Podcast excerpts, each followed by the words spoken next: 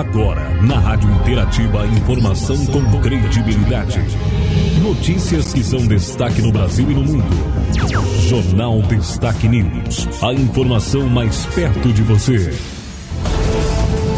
No ar, Jornal Destaque News. A notícia em destaque. No ar, a edição do Jornal Destaque News, a notícia em destaque, edição desta terça-feira. Nós vamos trazendo as principais informações do dia para você. Estamos na edição de 30 de agosto de 2022, estação inverno. Estamos na fase da lua nova, com mudança para a lua crescente no próximo sábado, dia 3. As informações do dia nós apresentamos a partir de agora a edição do nosso Jornal Destaque News, a edição do jornal de hoje, apresenta apresentação, Márcia Santolin. Jornal Destaque News. A notícia em destaque. Vamos às informações do dia, vamos aos destaques de hoje, as nossas notícias hoje, então em parceria com a agência Rádio Web, os correspondentes trazem os detalhes de algumas informações e já já a gente fala dos destaques gerais. A gente inicia, claro, falando sobre as eleições, um tema em pauta e que vem, né, sendo apresentado nos principais meios de comunicação, que traz as tratativas de governo e também o futuro aí do nosso país. Sobre as eleições, sobre o auxílio Brasil em 2023, a manutenção deste programa, então, será desafio para o novo governo. É a nossa primeira notícia de hoje, a primeira informação, então, aqui no nosso jornal Destaque News.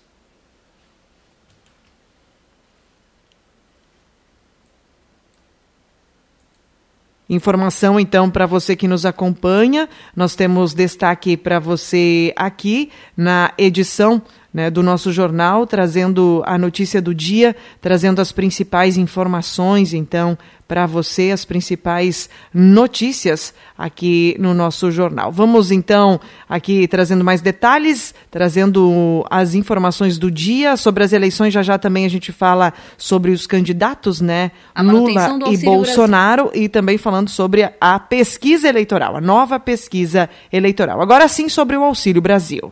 A manutenção do Auxílio Brasil no ano que vem ganhado destaque entre os candidatos ao Planalto. O presidente Jair Bolsonaro diz que o programa será mantido em caso de reeleição, com o mesmo valor atual de 600 reais. A ideia também é defendida pelos candidatos Luiz Inácio Lula da Silva e Ciro Gomes, que já chegaram a declarar que pretendem aumentar o saldo do programa caso eleitos. A quantia atual foi aprovada pelo Congresso apenas para o período de agosto a dezembro deste ano, dentro da PEC dos benefícios. Encerrado o estado de emergência, o valor precisaria voltar para 400 reais, uma vez que a medida está fora da Lei de Diretrizes Orçamentárias de 2023. O advogado especialista em direito eleitoral, Alexandre Rolo, conta que o fato de não estar previsto na LDO não impede que o próximo governo encontre mecanismos para a manutenção do valor. Seria possível, pelo que eu entendo nesse momento, é, ficar esse passivo uh, na lei de diretrizes orçamentárias sem se saber qual seria a fonte de custeio desse valor. Então, vai ficar para o próximo presidente, para a próxima gestão, que se inicia em janeiro de 2023, decidir se os 600 reais do auxílio emergencial vão continuar ou não uh, e de onde vai sair esse dinheiro no caso de manutenção. Podem participar do Auxílio Brasil as famílias em situação de extrema pobreza, com renda familiar per capita de até 105 reais, e as que vivem em situação de pobreza, cuja renda vai de R$ 105 a 210 reais. Quando o Auxílio Brasil não tem orçamento para atender mais famílias, começa a se formar uma fila, mesmo para quem comprovadamente se encaixa nas faixas. Nesse contexto, os especialistas defendem que é preciso transformar o auxílio numa política social com regras claras. Agência Rádio Web, produção e reportagem, Rafaela Martinez. Obrigada, Rafaela, pela informação. A gente vem com outro destaque de hoje também, trazendo né, uma pesquisa do IPEC, a corrida presidencial e como está, então, esse cenário na eleição, como está, então, a disputa presidencial. A diferença entre Luiz Inácio Lula da Silva, do PT, e Jair Bolsonaro, do PL, permaneceu estável em nova pesquisa de intenção de voto para presidente da República feita pelo Instituto IPEC. O levantamento divulgado nesta segunda-feira mostra o ex-presidente com 44% da preferência do eleitorado no primeiro turno, contra 32% do atual presidente. Os percentuais são os mesmos verificados na pesquisa divulgada em 15 de agosto. Ciro Gomes, do PDT, tem 7%, Simone Tebet, do MDB, 3%, e Fedávila, do Novo, 1%. Cada um deles cresceu um ponto em duas semanas. Não alcançaram 1% os nomes de Vera, do PSTU, Constituinte Eimael, do Democracia Cristã, Léo Péricles, do Unidade do Popular, e Soraya Marçal, do PROS, Roberto Jefferson, do PTB, Sofia Manzano, do PCB e Soraya Tronic, do União Brasil. Brancos e nulos somam 7%, não sabem ou não responderam 6%. Em uma simulação de segundo turno, Lula tem 50% das intenções de voto contra 37% de Bolsonaro. A pesquisa encomendada pela TV Globo ouviu 2 mil pessoas entre os dias 26 e 28 de agosto em 128 cidades. A margem de erro é de dois pontos percentuais para mais ou para menos. O registro no Tribunal Superior Eleitoral foi feito sob o código BR 01 979-2022. Agência Rádio Web. Produção e reportagem. Bruno Moreira. Obrigada, Bruno, pela notícia, pela informação, trazendo então a pesquisa, a última pesquisa eleitoral feita falando sobre a corrida presidencial. Agora, sobre eleições ainda, a gente vem falando de outra pesquisa que traz o resultado da baixa influência do eleitor por propaganda. Essa Nem é a nossa pastores, informação. padres ou santinhos. É isso mesmo. A maior parte da população da Amazônia não quer ouvir líderes religiosos ou propagandas políticas para decidir o voto nestas eleições. Uma pesquisa encomendada pela Fundação Amazônia Sustentável mostra que apenas 2% dos entrevistados declararam optar por candidatos indicados por líderes religiosos e menos de 9% dos eleitores entrevistados afirmaram que se deixam influenciar pelas propagandas dos candidatos. Mais de 45% declararam que não são influenciados por ninguém e mais de 37% afirmaram que o voto será decidido sozinho ou em família e para isso trocam ideias entre amigos e parentes. O superintendente de Desenvolvimento Institucional e Inovação da FAS, Vitor Salviati, explica que a fundação desenvolve um projeto intitulado Eleições 2022 2022 com o objetivo de aproximar o eleitorado da região dos programas de governo dos candidatos. Um ponto importante, por meio de uma pesquisa de opinião que ouviu mais de 2.700 pessoas nas nove capitais da Amazônia, foi trazer que o eleitorado amazônia tem uma fonte muito rica na busca de informações sobre seus candidatos e candidatas. Mais de um terço entendem que amigos e parentes são fontes confiáveis e mais de 45% não confiam em influenciadores ou qualquer outro tipo de informação. Outro fato relevante é que apenas 2% dos entrevistados declararam optar por candidatos indicados por seus líderes religiosos. Essas informações são muito ricas para a gente entender como que a gente pode influenciar os programas de governo, principalmente para colocar a Amazônia no centro das discussões. A pesquisa faz parte da iniciativa Eu Voto na Amazônia Viva, selo que une duas campanhas de comunicação dedicadas aos povos que moram, trabalham e ajudam a construir os nove estados da Amazônia Legal. A iniciativa pretende estimular o diálogo entre a sociedade civil dentro e fora da região para fortalecer a defesa socioambiental no território. 2.824 pessoas que moram na Amazônia Legal responderam à pesquisa com o objetivo de retratar o eleitorado da região. Elas foram ouvidas entre abril e maio. Com informações da Amazônia, Sandra Fontela. Destaques locais. A você que está acompanhando a nossa programação, uma informação bem importante agora para a comunidade machadiense. Acredito toda a comunidade estava ansiosa em saber essa informação sobre o início das atividades do pronto atendimento, o PADU. Nós estamos aqui com o prefeito municipal e também com o secretário de saúde para trazer essa informação aqui para a nossa comunidade. Prefeito Alcir, agora é oficial, já temos a data de inauguração. Uh, quero saudar toda a nossa comunidade machadiense, agradecer mais uma vez pela oportunidade, pela atenção de conversar com vocês. De fato, uh, a gente traz uma notícia muito esperada pela nossa comunidade. Quero dizer que após muitos, uh, muitos meses de trabalho, de esforço da, da administração, a gente tem aí a expectativa agora de solucionar os maiores problemas que a gente tem aí dentro da uh, questão da saúde do nosso município. Então, uh, marcamos a data de início das atividades do pronto atendimento de urgência aqui de Machadinho, que será o dia 26 de setembro uh, de 2022. Tá? Iniciaremos as atividades.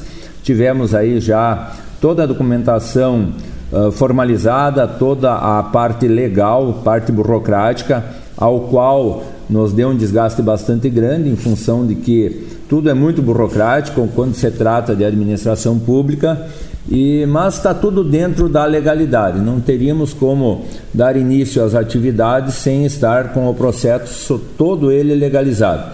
Então aqui eu quero fazer um agradecimento muito especial às pessoas que colaboraram com isso, que contribuíram, ao pessoal da saúde, em nome do, do secretário Cristiano, aí eu quero fazer um agradecimento a toda a equipe da saúde, quero fazer um agradecimento muito especial ao Dr. Matheus, que vai ser o diretor dos médicos que vão trabalhar no pronto atendimento de urgência e também fazer um agradecimento especial ao Tiago, que é o diretor do Hospital São João de Sananduva, ao qual será responsável pela parte administrativa do pronto atendimento de urgência de Machadinho.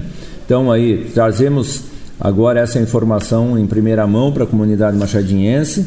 Estamos aí agora só fazendo a parte de limpeza do prédio e algumas instalações internas, que é por o, a parte de equipamentos nos seus devidos lugares, porque tudo já está comprado, já temos aí a disponibilidade da equipe para trabalho e nessa semana já inicia a parte de recrutamento dos servidores e treinamento do pessoal que vai trabalhar no pronto atendimento de urgência de Machadinho. Então, eh, essa informação nós aguardávamos por muito tempo. A gente sabe que é um anseio da nossa comunidade, era uma questão em que foi bandeira de muitas campanhas e que a gente tem a obrigação aqui como administrador de prestar esse trabalho para a comunidade e fazer com que a nossa comunidade tenha cada vez mais melhor apoio na parte da saúde e vamos sim procurar resolver 100% dos problemas que possam ainda existir na parte da saúde do município de Machadinho. Está conosco também aqui o secretário de saúde do nosso município, o Cristiano. Cris, gostaria que você mencionasse com quem está nos ouvindo neste momento. A gente sabe do, do trabalho e dedicação da, da equipe, a, a, também o, o que foi feito até o momento aí para a saúde, para o pronto atendimento, para o atendimento 24 horas da, da nossa comunidade aqui na questão da saúde. Gostaria que você também fizesse uma avaliação que muitas vezes, ah, e na ampla maioria, a burocracia atrasa muitas coisas que não fica na mão da própria administração, fica na mão de terceiros, né, que também atrasam algumas situações. Eh, os prazos na administração pública eles são talvez um pouquinho diferenciados, né? Tem uma uh, diferenças em algumas coisas. Então, eu gostaria que você mencionasse com quem nos acompanha como foi o trabalho até o momento aí para se chegar nessa data aí no dia 26 de setembro, inauguração do Padu. Uh, primeiramente quero cumprimentar a comunidade machadiense. Uh, exatamente, Silmar. Esse trabalho a gente começou lá em 2017. Olha, já são cinco anos de luta para conseguir chegarmos nessa data do dia 26 de setembro. Uh, a gente gostaria que tivesse sido, sido muito mais rápido, mas bem como tu mencionou, a burocracia do nosso país, infelizmente, ela nos dificulta muitas coisas. A gente teve que passar por um projeto arquitetônico que demandou aí vários meses de luta para ser aprovado, pois uh, toda a execução das obras, a aquisição dos equipamentos, a aprovação dos equipamentos que foram comprados por parte da, dos órgãos fiscais, fiscalizadores do Estado e da União, uh, Agora, a licitação para contratar uma empresa, a confecção de um edital que contemple o que a comunidade anseia uh, e que seja dentro de, dos parâmetros legais também, porque muita coisa a gente esbarra aí na lei mas graças a Deus conseguimos vencer todas essas etapas e finalmente estamos chegando aí no tão sonhado dia de abrirmos o nosso pronto atendimento e darmos, como o prefeito bem frisou, um atendimento realmente 24 horas para a nossa população e não como eram os contratos eh, do momento que a gente pegou aí a secretaria, já tinha contratos em vigor, que a gente só teve que tocar os contratos, não tínhamos como alterar que existia plantão, não era uh, o médico tem que estar ali na unidade, ele tinha um contrato de plantão e eles executam esse contrato de plantão conforme está escrito no papel. Então a gente agora vai mudar isso, o médico estará 24 horas, a equipe de enfermagem composta por enfermeiros e técnicos também estará lá 24 horas por dia para que a população tenha o melhor atendimento possível né, na nossa comunidade. Acredito que seja bom também nesse momento salientar a, a nossa comunidade machadiense que no, naquele primeiro momento os plantões aconteciam no, no hospital, né? Uh, posteriormente agora estão acontecendo né, no, na unidade básica de saúde, né, uh, mas agora vai para o local correto que é o PADU. Até pedir para a comunidade né, é, que entendeu isso, né, nenhum momento ficou sem o atendimento, mas não o atendimento que realmente merecia.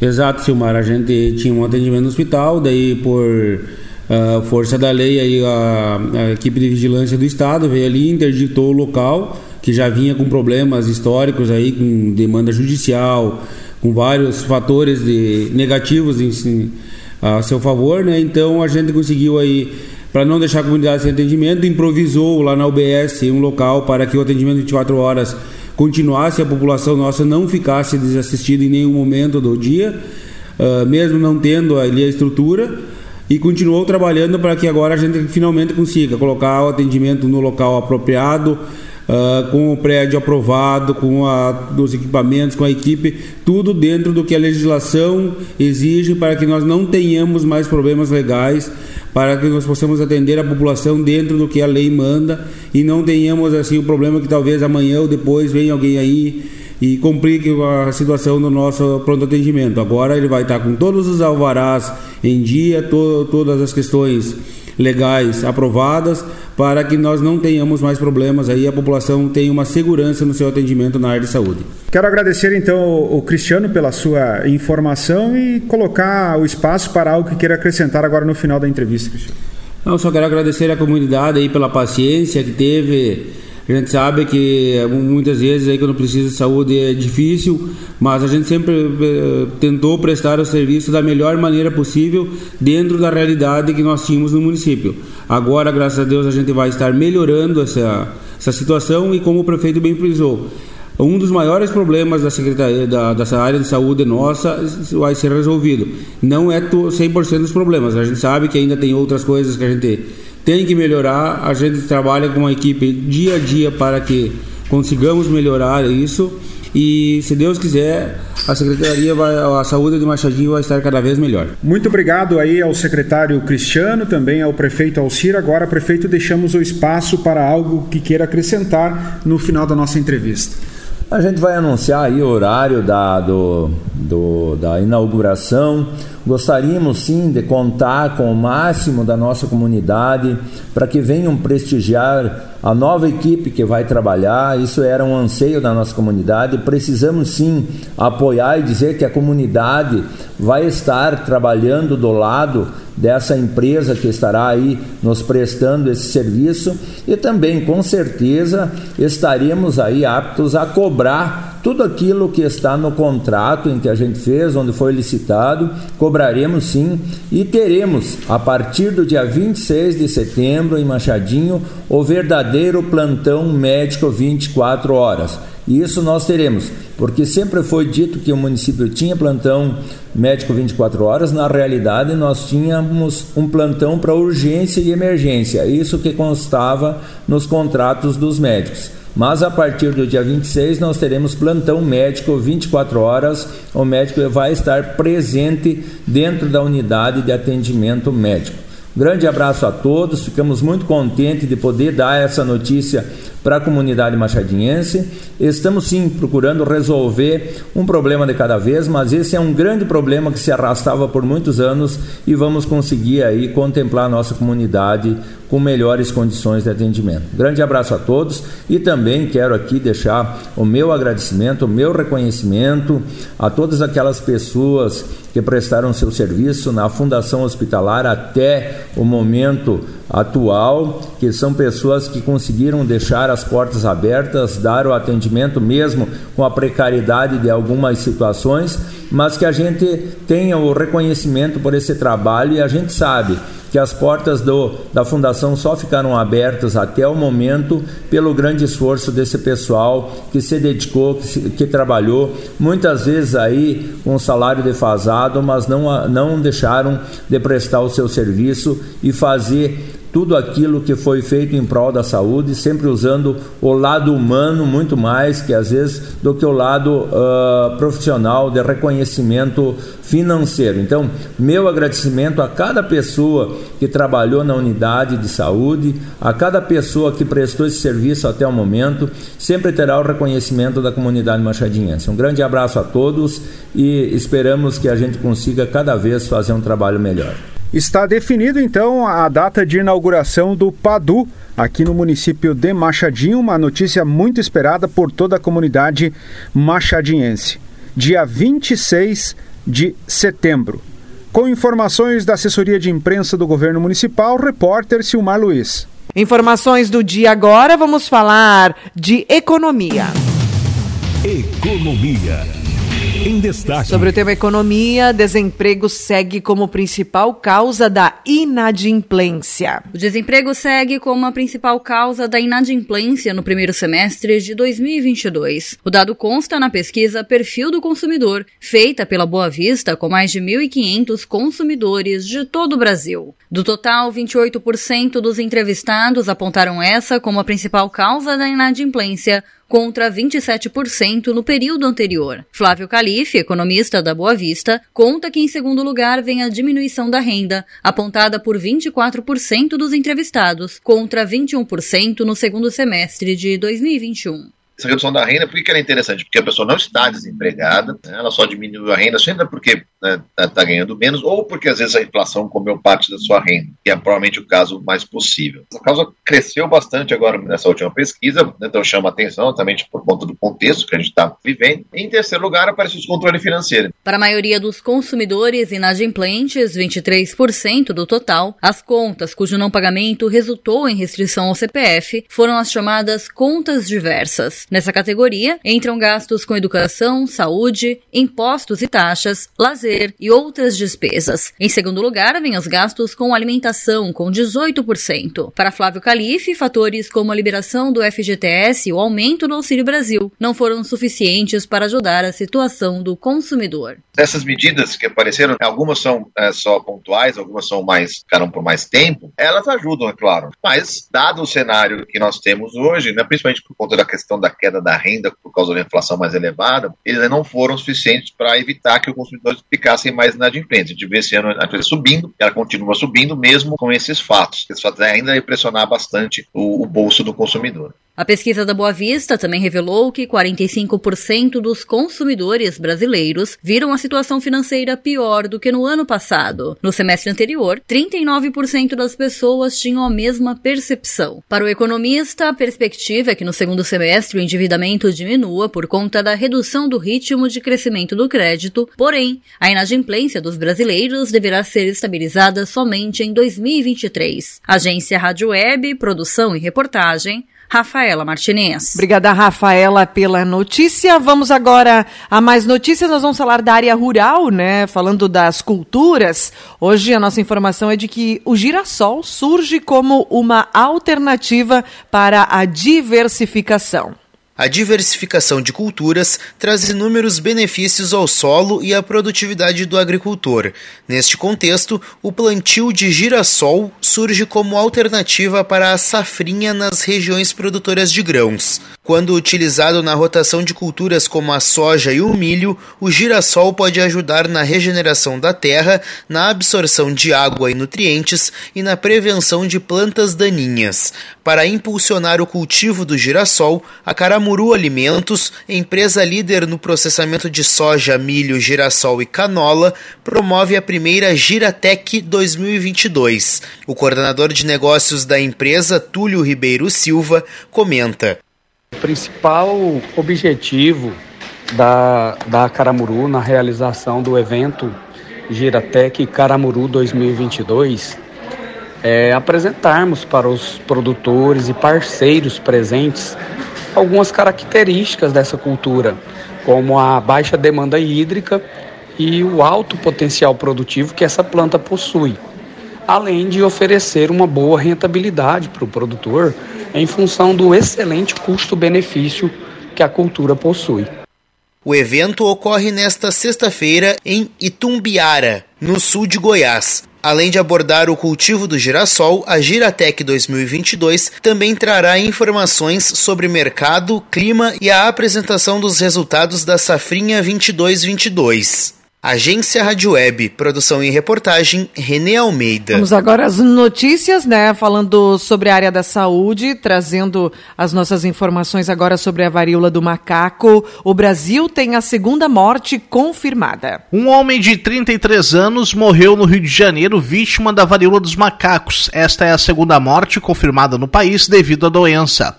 O paciente estava internado em Campos dos Goitacazes, no norte fluminense. A informação foi confirmada pela Secretaria de Estado da Saúde. A primeira morte havia acontecido em Belo Horizonte no mês passado. Ambas as vítimas apresentavam baixa imunidade devido a outras enfermidades e também comorbidades. Segundo o Ministério da Saúde, o Brasil registra 4.472 casos confirmados de varíola dos macacos. São Paulo é o estado com maior número de casos, são quase 3 mil.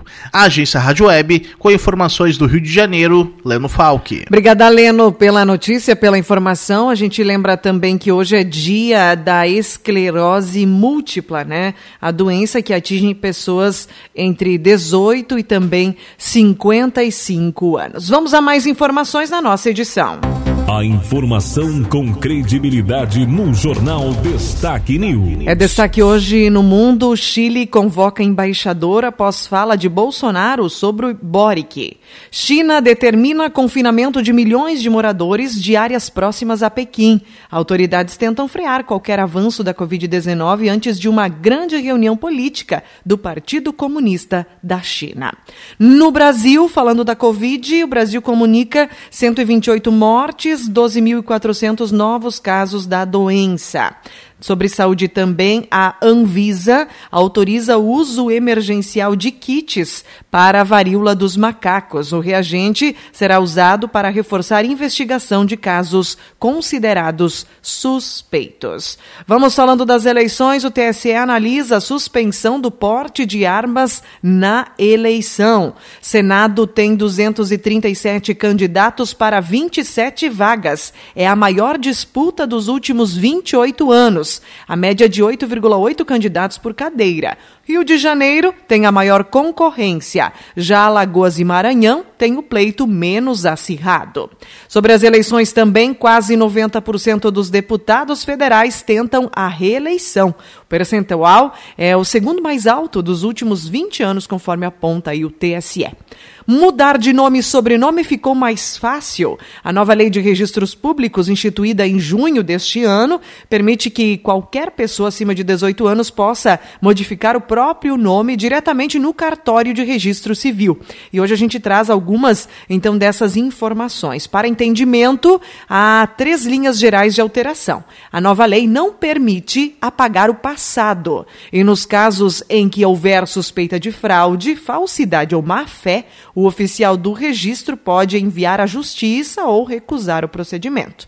A nova lei permite a alteração do nome de recém-nascidos, assegurando um período de 15 dias para que os pais possam mudar tanto o nome quanto o sobrenome da criança.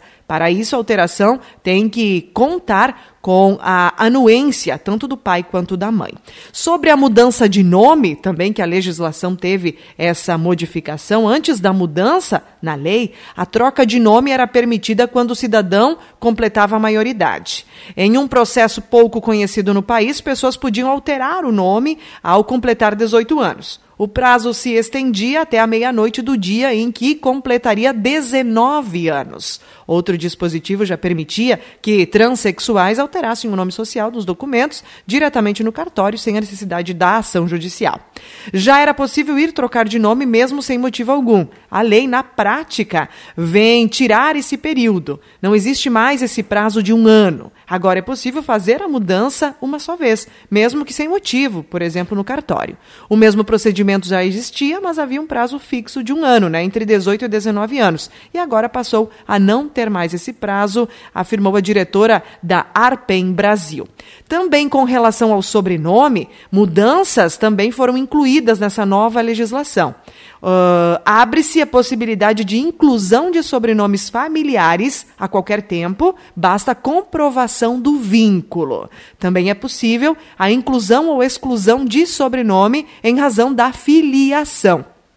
A mudança na lei também permite que os filhos acrescentem ou retirem o sobrenome em virtude da alteração do sobrenome dos pais. A lei permite ainda a exclusão de sobrenomes de cônjuges, mesmo após o processo de divórcio. Antes era necessário processo judicial por outro lado, mesmo após o casamento, é possível incluir o sobrenome do cônjuge, desde que haja anuência então do parceiro ou da parceira. Então essas alterações aí que podem ser feitas antes necessitava de esse prazo, né, de apenas um ano entre 18 até o dia em que completasse 19 anos. Agora já há essa alteração, essa mudança na lei em que esse período não tem mais, né, essa vigência de apenas um ano. E há também essa condição de 15 dias para alterar filiação, nome da criança e demais ajustes aí com relação à mudança de nome também, sobrenome.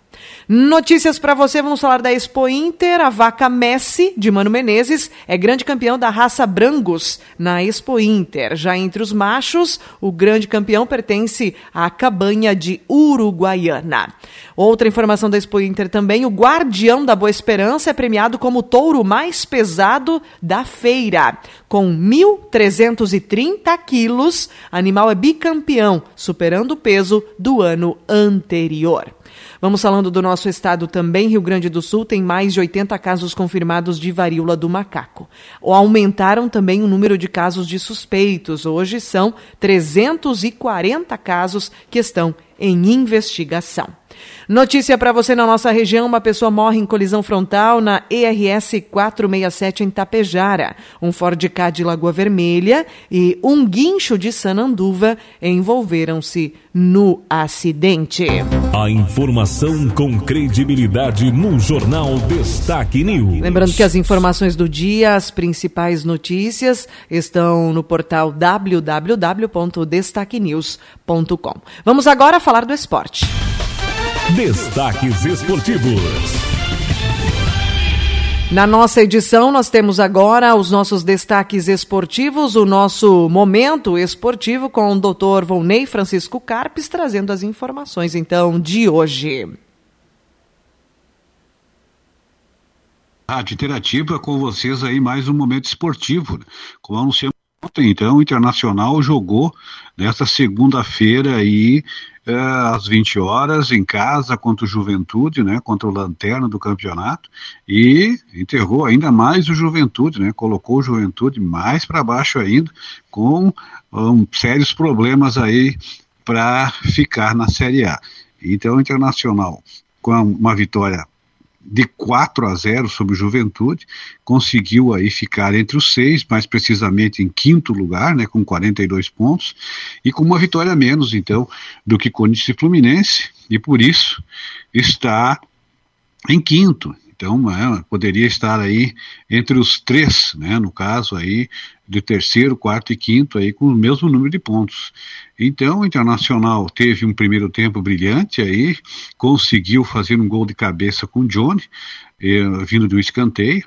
Logo após, também Aproveitando um rebote de pênalti, né? Batido pelo Depena, o goleiro defendeu e o Wanderson complementou, fez 2 a 0 primeiro tempo, então, o placar de 2 a 0 para o Internacional. Virando, o Internacional conseguiu um, um, gol bonito de novo de Johnny de cabeça, um cruzamento de Wanderson, uma grande jogada do, do Internacional. O Wanderson cruzou e o Johnny colocou para dentro de cabeça, fez 3 a 0 e depois Uh, finalizando aí o placar de 4 a 0 depois de várias chances, o Internacional dominou completamente o Juventude, e aí, num, num pênalti, né, sofrido aí pelo Alan Patrick, o, o Edenilson, né, voltando aí a, a bela fase, se Deus quiser, porque de repente ele estava aí com um problema muito sério com a torcida, com todo mundo, até com uma certa insegurança, mas bateu o pênalti, bateu bem e fez 4 a 0 para o Internacional. Internacional vai bem no Campeonato Brasileiro, está bem próximo aí da segunda posição, que está o Flamengo. E então agora o Internacional tem um grande, um grande desafio que é realmente um, um, ponto um ponto bem bem difícil aí né de ser conseguido que é contra o Corinthians lá na, na arena né do, do Corinthians aí e que é muito complicado essa, essa, esse jogo domingo, às 4 horas da tarde, então, contra o Corinthians, lá em São Paulo. E esperamos, então, que de repente o Internacional consiga marcar pelo menos um ponto, um empate seria bom, mas também não é impossível uma vitória. Mas é realmente um, uma partida muito complicada, muito difícil, e que se o Inter transpor esse desafio, com certeza vai manter-se aí nas primeiras posições e poder até sonhar com uma conquista do título brasileiro nesse ano, que é muito difícil, mas que pode ser possível após uma vitória dessas. Então é isso aí. Momento esportivo, volta aí então avisando também, né, que teremos para a taça RBS TV um grande jogo, uh, uh, um grande jogo agora entre Machadinho e Maximiliano lá em Maximiliano de Almeida e todos estão convidados então a assistir pelo Facebook e também escutar pela rádio interativa, aí também pela internet. Nós teremos então a transmissão ao vivo aí direto de Maximiliano de Almeida aí a partir das 20 horas, já nesta quarta-feira, então, aí, né, direto aí de Maximiliano, essa partida decisiva em que Machadinho precisa da vitória para levar o jogo para os pênaltis. Quer dizer, é um desafio bastante complicado, mas Machadinho tem que provar que pode ser campeão e vencer essa partida e depois também vencer nos pênaltis. Grande abraço a todos, até quarta-feira nessa transmissão e estamos aí sempre com vocês no momento uh, esportivo da Rádio Interativa, a rádio da comunidade. A informação com credibilidade no Jornal Destaque News. As informações do dia, obrigada, doutor Vonei Carpes, né? Trazendo então para gente as notícias de hoje, trazendo para gente as informações do esporte. Vamos agora trazendo notícia do dia, nós vamos falando do tempo e da temperatura, nosso destaque na edição, trazendo para você as informações do clima, né? A gente tem a notícia que está lá no portal da Destaque News, né? Falando da previsão do tempo. Agora em destaque a previsão do tempo. Em suma, nessa semana, né, duas massas de ar polar, então, vão atuar nessa semana no Rio Grande do Sul. Né? A semana começou e vai terminar sob a influência de um ar frio de origem polar, mas não será toda ela fria. Por isso, são duas incursões de ar frio em momentos distintos. Né? A primeira já se deu aí com queda brutal na temperatura no final de semana. Né? E aí, a nova frente fria deve chegar novamente, então, aqui na nossa região a partir da sexta-feira, né? Essas são as informações. Então, o aquecimento vai preceder uma nova frente fria que trará chuva, né? Que trará e mudança no tempo a partir da quinta para sexta. A frente virá antes da segunda incursão do ar frio e a primeira de setembro. A nova massa de ar polar de menor intensidade que a atual toma conta do Rio Grande do Sul no próximo sábado e trará um final de semana semana aí de frio e baixa sensação térmica, conforme a Metsul. A gente tem aqui notícia também com relação ao tempo e à temperatura, né? Hoje deve ser um dia de períodos de céu claro. A gente teve frio novamente no amanhecer, com geada também em inúmeras cidades. Outros pontos tiveram até nevoeiro. O estado segue então sob uma massa de ar frio e por isso as temperaturas hoje, né, tiveram as mínimas abaixo dos 10 graus. E a maioria dos locais tiveram então essa, uh, esse registro de temperatura. E à tarde vai ser de temperatura mais amena, conforme os meteorologistas. O que a gente quer trazer também com relação ao tempo é um panorama aí, né, de como serão os próximos 15 dias. Então a gente vai ter uh, um final de semana, vai mudar o tempo a partir de quinta, quinta vai estar bem quente à tarde, para sexta-feira já ter chuva. Não é muita chuva, 15 milímetros, mas vai ser o bastante para mudar a temperatura, para virar novamente a condição uh, do tempo. Então a gente para o sábado já vai amanhecer com geada, 3 a 13 graus. Domingo, 8 a 16 graus, volta a chover domingo. Dá uma trégua na chuva no sábado, depois de chover na sexta, e volta a chover no domingo. Essa chuva de domingo, ela aí sim vai se estendendo para segunda, terça e quarta-feira. É uma chuva de pouca intensidade, pouco volume, então 5 milímetros. A maior concentração está na terça, onde a gente pode ter chuva, bastante chuva prevista. Hoje, os meteorologistas trazem aí para o dia 6 de setembro condição de 41 milímetros de chuva. Não se sabe se isso de fato vai ocorrer, mas há essa grande precipitação prevista. Quinta, dia 8, geada, e essa geada vai até sexta, dá uma trégua no sábado, volta a gear no domingo, dia 11, e assim segue com geada os primeiros dias do mês de setembro, a primeira quinzena de setembro sendo bastante fria. Essa é a condição climática, a gente consegue ter então essa análise até o dia 13, né, que é a projeção para os próximos 15 dias e sempre, claro, diariamente nós atualizamos as informações dos meteorologistas e repassamos também para você que nos acompanha. Tendência do tempo e da temperatura, informações do clima tempo. Finalizamos aqui a nossa edição, acesse o portal www.destaquenews.com Termina aqui mais uma edição do Jornal Destaque News. A informação com credibilidade. Aqui, na sua rádio.